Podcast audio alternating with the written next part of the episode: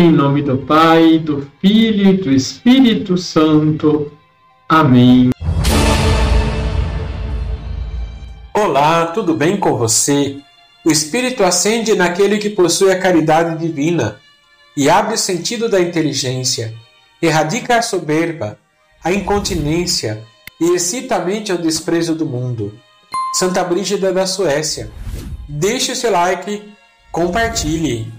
Liturgia, liturgia diária. Na liturgia é proclamado o Evangelho de Lucas, capítulo 4, versículos de 38 a 42.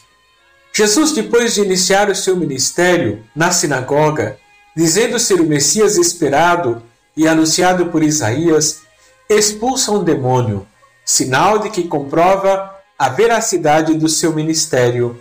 Em seguida, se dirige agora à casa da sogra de Simão, ela estava sofrendo muito e tinha febre alta. Alguém intercede por ela, Jesus. Com um ato de amor, se inclina sobre ela e a toca. Naquele exato momento, a febre a deixou e ela, ela, colocando-se de pé, começou a servi-los. A sogra de Simão é modelo do discípulo perfeito. Lucas continua narrando. Ao pôr do sol, Todos os que tinham doentes atingidos por diversos males os levavam a Jesus. Jesus colocava as mãos em cada um deles e os curava. De muitas pessoas também saíam demônios gritando: Tu és o Filho de Deus.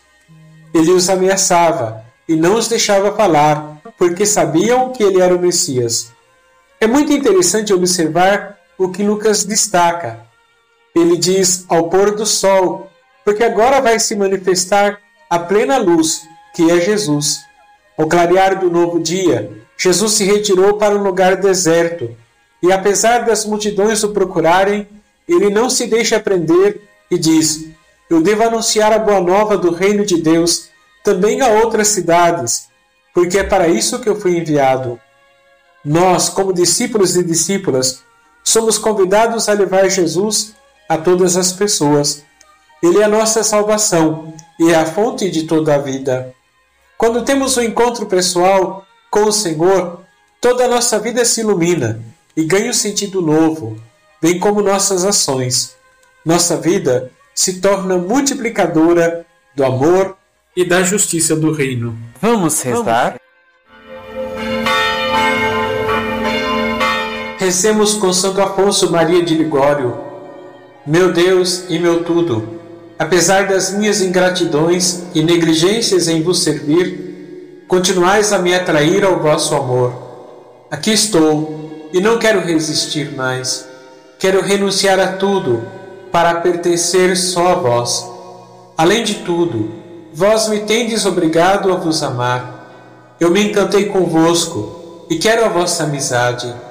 Como posso amar outra coisa depois de vos ter visto morrer de dor numa cruz para me salvar? Como poderei contemplar-vos morto, consumido nos sofrimentos, sem vos querer bem com todo o meu coração? Sim, Redentor meu, amo-vos com toda a minha alma e não tenho outro desejo, senão vos amar nesta vida e por toda a eternidade.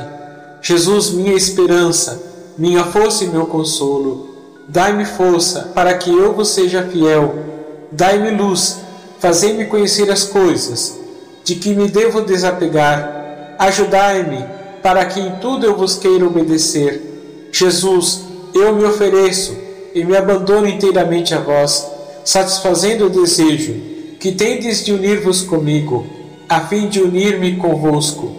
Meu Deus e meu tudo, vinde Jesus, possuí todo o meu ser, atraí para vós todos os meus pensamentos e todos os meus afetos. Renuncio a todos os meus caprichos, a todas as consolações, a todas as criaturas. Só vós me bastais. Dai-me a graça de não pensar senão em vós, não desejar senão a vós, meu Deus e único bem.